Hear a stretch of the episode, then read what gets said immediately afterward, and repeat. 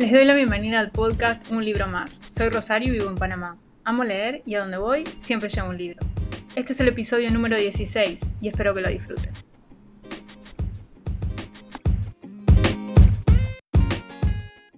En el episodio de hoy voy a hablarles de un libro, pero para hablar de ese libro tengo que hablar de otro libro. Así que vamos a hacer dos libros en este episodio. El libro del que les quiero hablar es un clásico que leí hace poco. Y es un clásico infantil, porque los personajes son niños.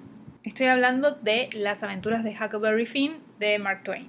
Es un clásico muy conocido. El tema es que para hablar de las aventuras de Huckleberry Finn, primero tengo que hablar de las aventuras de Tom Sawyer. En las aventuras de Tom Sawyer, que yo lo leí en 2019, y ambos libros por lo menos las ediciones que yo tengo son, son de Austral y tienen unas portadas muy bonitas. Pero como les digo, para hablar de las aventuras de Huckleberry Finn, primero hay que hablar de las aventuras de Tom Sawyer. Si bien no es que es una serie de libros, es como que hay que leer primero las aventuras de Tom Sawyer para después meterse con las aventuras de Huckleberry Finn. Huckleberry Finn, de hecho, es un personaje que está en las aventuras de Tom Sawyer, es amigo de Tom Sawyer. Esta es la historia de niños, en, por ejemplo, en el caso de las aventuras de Tom Sawyer, nos centramos en el personaje de Tom Sawyer, que es un niño muy travieso que vive en el área del río de Mississippi en Estados Unidos. Y tenemos a Tom Sawyer, que es un personaje muy divertido porque él es muy travieso, se le ocurren aventuras todo el tiempo y, entonces lleva a Huckleberry Finn a sus aventuras también. Tiene una escena que no la quiero contar mucho porque no quiero hacer un spoiler,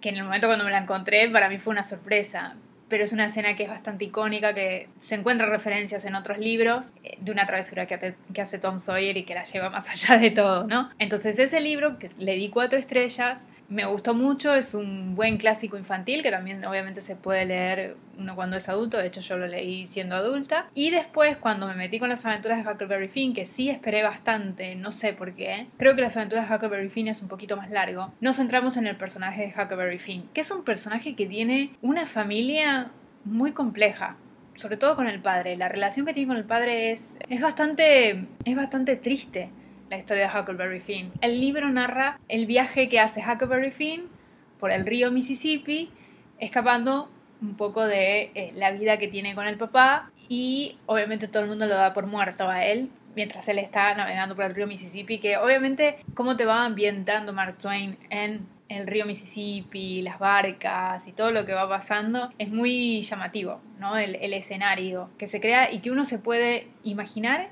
y se mete en esa historia. Es un libro que también le di cuatro estrellas. La verdad que los dos fueron lecturas divertidas, que estuvieron muy bien. Obviamente no alcanzaron a ser los mejores libros que he leído, ¿no? Pero son libros que me gustaron mucho, que disfruté. Huckleberry Finn por ahí lo que tenía es que en algunos momentos se hizo un poquito largo. Por ahí, si se hubiese reducido un poco la historia, hubiese sido un poquito más, no sé si más llevadero, pero hubo momentos donde sí se volvió como que la historia se estaba alargando mucho sin necesidad. Y entre Tom Sawyer y Huckleberry Finn, a mí me gusta más Huckleberry Finn. De hecho, me parece un personaje mucho más noble, más inocente. Y en este libro también aparece un poquito Tom Sawyer y, hay momentos que me enojo con, con, Tom Sawyer en las aventuras de Huckleberry Finn. Entiendo que es travieso, entiendo que le gusta la aventura, pero a veces lleva todo al, al extremo y es como, bueno, ya, ya entendimos.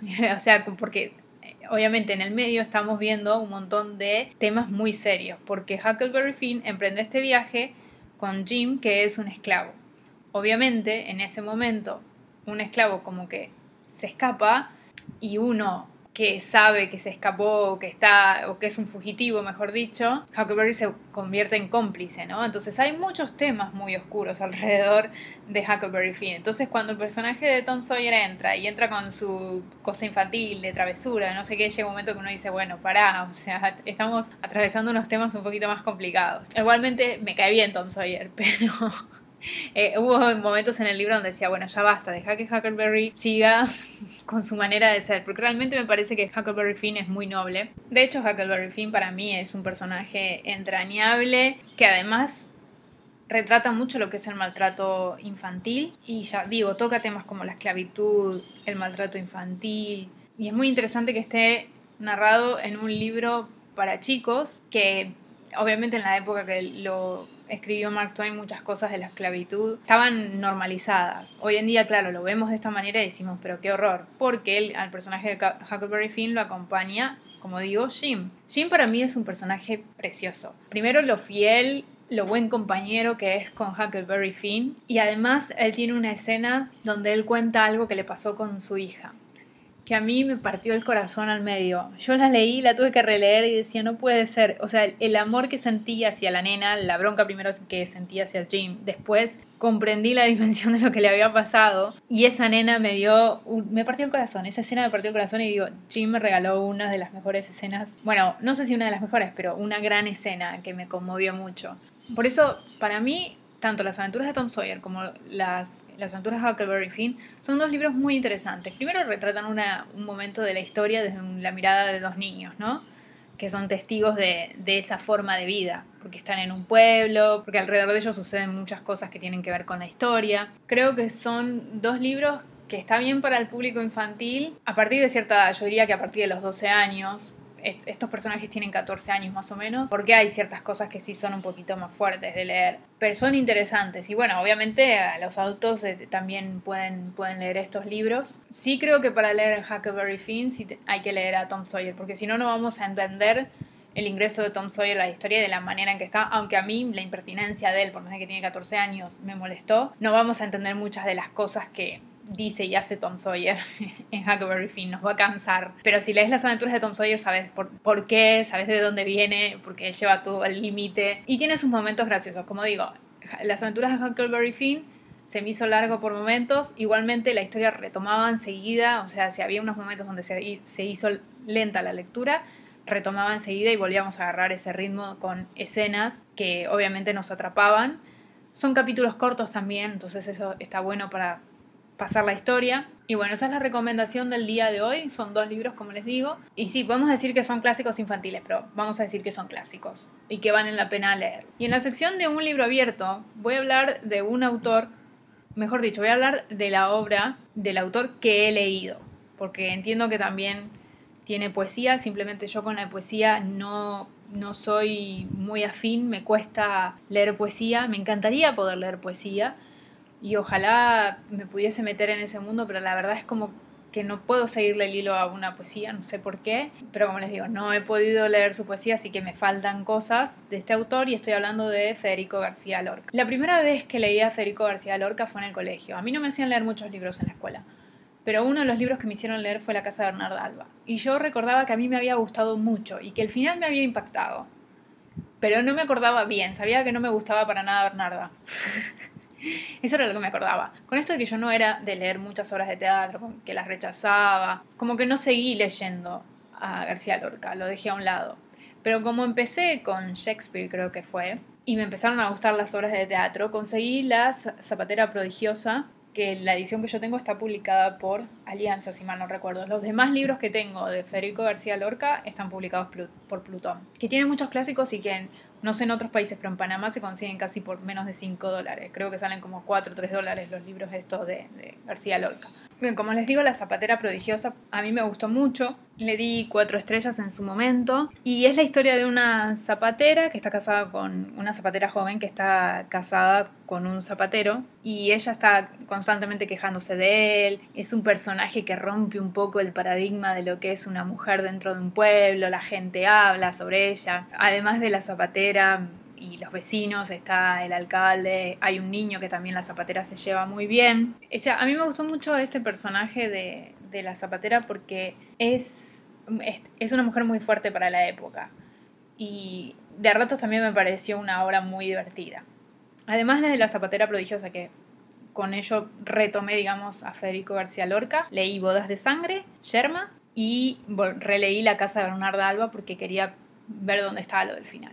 Yerma habla de una mujer que quiere tener un hijo y no puede, y entonces va tocando todo este tema de, del embarazo, del deseo de tener un bebé, de la mujer sentirse completa con un bebé. Bodas de sangre habla de un casamiento de dos personas que no parecen, que pareciera que están hechas para casarse, pero bueno, también hay un personaje en el medio que se mete, y entonces ahí suceden cosas en el medio de la, de la boda.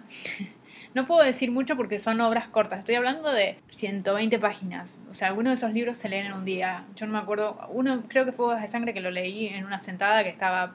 Me senté a leerlo y lo terminé de una vez. Y La Casa de Bernarda Alba, que narra la historia de Bernarda con sus hijas y una de sus hijas que está lista para casarse con un señor, pero las hermanas también aparecen en el medio y obviamente estamos hablando de una casa sumamente estricta. Bernarda es un personaje... ¿Para qué hablar de Bernarda? Está muy bien hecho, no, no voy a decir que no, pero es, es un personaje que uno odia. A mí la verdad que en general me gustaron todos los libros de, García Lorca, o al menos los que leí, que son estos. El que menos me gustó creo que fue Bodas de Sangre. Me perdí un poco con la historia, no, la sentí tan fuerte y eso dicen que es una de las más importantes junto con la Casa Bernarda Alba. Bodas de Sangre es el que menos me gustó. Luego creo que viene Sherma, que la historia estuvo bien, sí. Lo que sí creo que para mí fue un 3.5 estrellas ese libro. Creo que gracias al final. El final sí me impactó, porque no, no me esperaba ese final y lo condensa creo que en, en, una página ese final y de repente te llega. Entonces el final para mí fue que elevó un poco más la lectura, porque al resto sí no, no, no, me, no me terminé de enganchar con la historia. Después La Zapatera Prodigiosa porque realmente me divertí, me pareció el personaje de ella muy bueno, todo el tema de la situación en el pueblo me, me, divirtió y me, encantó también. Y por supuesto mi favorito, y lo confirmé después de haberlo leído dos veces, es La casa de Bernarda Alba, porque todo el tema de, la casa estricta, Bernarda como ese personaje, como les digo, que es perfecto para odiar, pero es un gran personaje. Las hijas, todos los diálogos con las hijas, cómo hablan con los demás, lo que sucede, el final, cómo se termina de el desenlace de la historia, lo que dice Bernarda sobre el final, todo en ese libro, creo que no se le puede quitar ni un punto. O sea, ni una coma ni un punto, nada. Ese libro está como perfecto. Tiene la cantidad justa, tiene los giros en el momento que los tiene que tener, tiene los personajes perfectos. es como. No se le puede quitar nada. Si uno arranca con Federico García Lorca, y no soy experta en Federico García Lorca ni para nada en absoluto, es lo que leí. Yo creo que la Casa de Bernarda Alba es el punto de partida. Considero que ese es el punto de partida porque realmente tiene todo para ser el mejor libro de, por lo menos la mejor obra de Federico García Lorca. Les digo que no he leído nada de poesía, sé que tiene uno que es romancero gitano y no me animo a comprarlo porque no tengo no poder apreciar la poesía, de verdad. Y no, no quiero tampoco leerlo y decir, ah, no me gusta, simplemente porque no tengo la capacidad. Digo, en algún momento quizás tengo que empezar o quizás voy a ser de esas personas que no pueden apreciar poesía y está bien. Es triste, pero está bien. tengo que aceptarlo también que no está dentro de mis capacidades leer poesía. No lo sé, no me animo. La verdad es que no me animo porque creo que me voy a quedar a medio camino y no lo voy a entender. O me puede suceder lo mismo que me pasaban con las obras de teatro que pensaba que no las quería leer para nada y ahora me leí por lo menos esas de Federico García Lorca. Si quieren leer a Federico García Lorca, les recomiendo La Casa Bernarda Alba como, como un buen punto de partida. Ninguno de estos libros estoy diciendo que tuvo menos de tres estrellas. Creo que Bodas de Sangre tuvo tres y está bien, me gustó, no es un libro que digo, no, no, la verdad que no. Tiene sus momentos, tiene su historia que fluye, simplemente de todas las historias es la que menos me, me enganchó, como que menos me impactó, esperaba algo más potente, digamos, porque venía ya con la zapatera prodigiosa que tiene un, giro de trama muy divertido. Incluso Sherma, como les digo, en una página eh, fue como un puñetazo en la cara directamente. Y la casa de Bernarda Alba que tiene el mejor final de todos. Entonces Boda de Sangre para mí ahí queda a medio camino, digamos, en el impacto. Pero ninguno de estos libros puedo decir que no me gustó. Todos pasaron las tres estrellas. Entonces, si quieren leer a Federico García Lorca, les recomiendo que empiecen por la casa de Bernarda Alba. Les va a encantar. Tiene todo para que, para que guste, la verdad. Yo sinceramente pensé que García Lorca era un autor que me iba a costar, que iba a ser complicado. Le temía, la verdad que le temía pese a que lo había leído en el colegio. Y la verdad es que no. Es fácil de acercarse a él, vale la pena acercarse a él si son capaces de comprender la poesía y si les gusta. También quizás la poesía de él es muy buena. No, no les puedo decir porque la verdad como le digo, no sé, todavía no me animo a leerla, pero hoy quería hablar de Federico García Lorca porque ya leí todos esos libros que tenía pendiente en, mi biblioteca de él, entonces me sentía ya como lista para armar la sección alrededor de Federico García Lorca y sus libros, porque obviamente podría haber recomendado La Casa Bernardo Alba y después hacer otra sección, pero me parecía mejor hacer una sección completa sobre Federico García Lorca. y bueno, que se animen a leerlo. Un clásico de, la literatura en español, entonces me parece que vale la pena intentarlo con él. Y si les gustan las obras de teatro, mejor. Así que hasta acá el episodio del día de hoy. Los veo la semana que viene en un libro más.